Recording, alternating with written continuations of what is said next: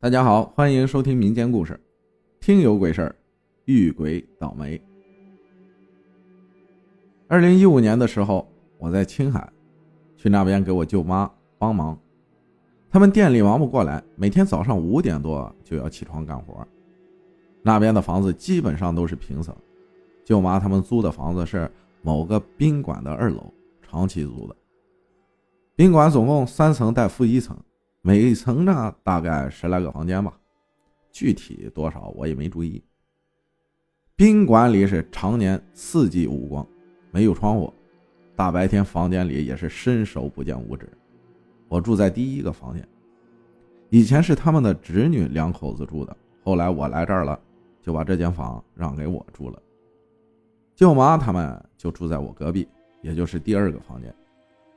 我每天工作就是早上五点左右起床帮他们干活，然后就骑摩托车送下货，常年无休的。就这样差不多干了一两个月吧，一直也没出什么问题。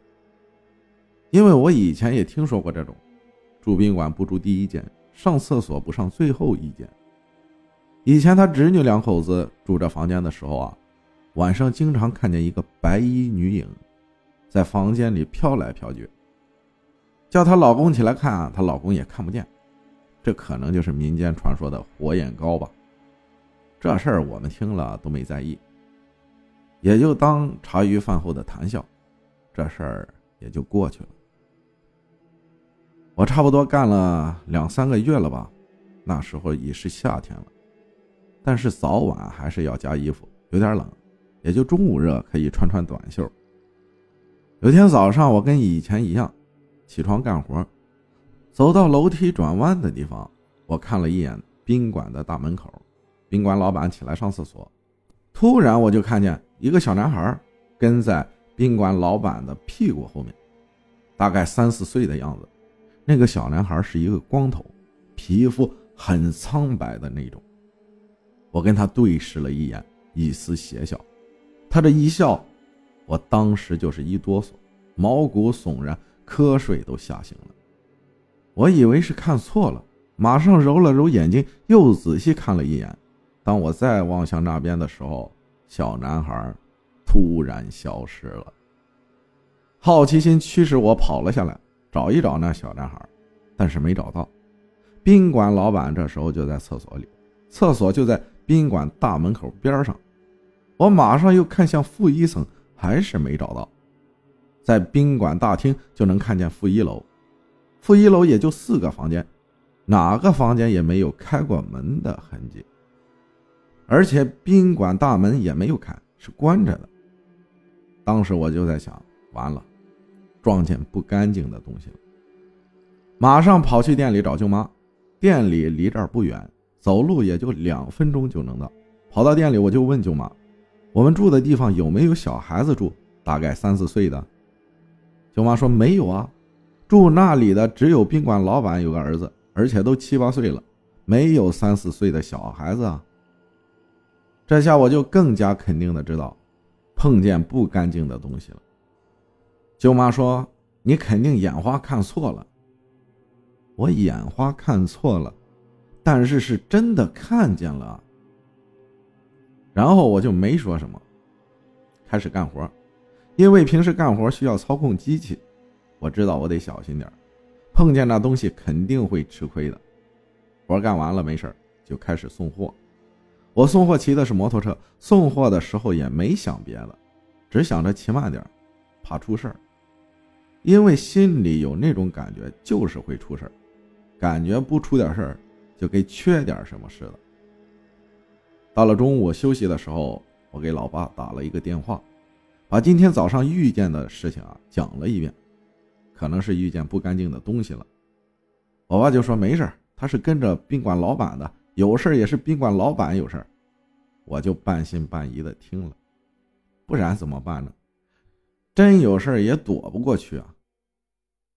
接着我爸就说他去找个道士去搞个什么符的，烧烧就没事了。就这样相安无事的过了一天。到了晚上，我想可能是真没事了，心也就放下来了。第二天早上还是一样的干活，但脑子里还在想着那个小孩子的事干活的时候还是很小心，送完第一趟货的时候没事送第二趟货的时候我还是一样，骑车骑得很慢，然后在经过一个小斜坡过红绿灯的时候，事情就发生了。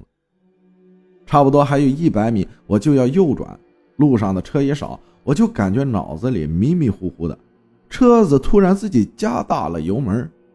就在这一瞬间，我感觉前刹被人捏了一下。骑车的都知道，车跑得急的时候不能捏急刹，尤其是前刹，很容易翻车的。就这样，我重重的摔在了地上，在地上摩擦了差不多一米远。穿的短袖，从肩上到脚趾头都是伤，肩膀跟手还有脚那里都磨破了皮。庆幸的是，我当时摔倒后，周围都没有车子经过，不然后果难以想象。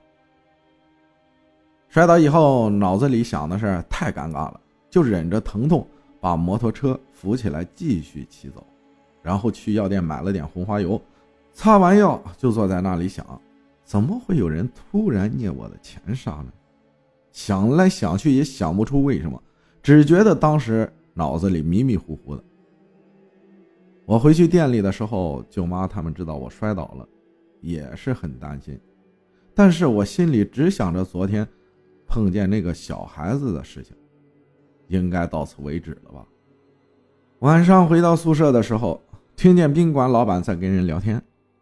宾馆老板说他儿子今天住院了，动了一个手术，具体是什么手术我也没问，就回房间里去了。当天晚上在梦中听到一阵小孩子的笑声，还说了一句：“怎么样，哥哥，好玩吗？”我惊叫了一声，猛地坐了起来，全身大汗淋淋。之后由于某些原因，我也没干多久就回老家了，手上的疤现在也还在。感谢听友谢老幺分享的故事。我只想说一句，你想的，就是有点太多了，可能。谢谢大家的收听，我是阿浩，咱们下期再见。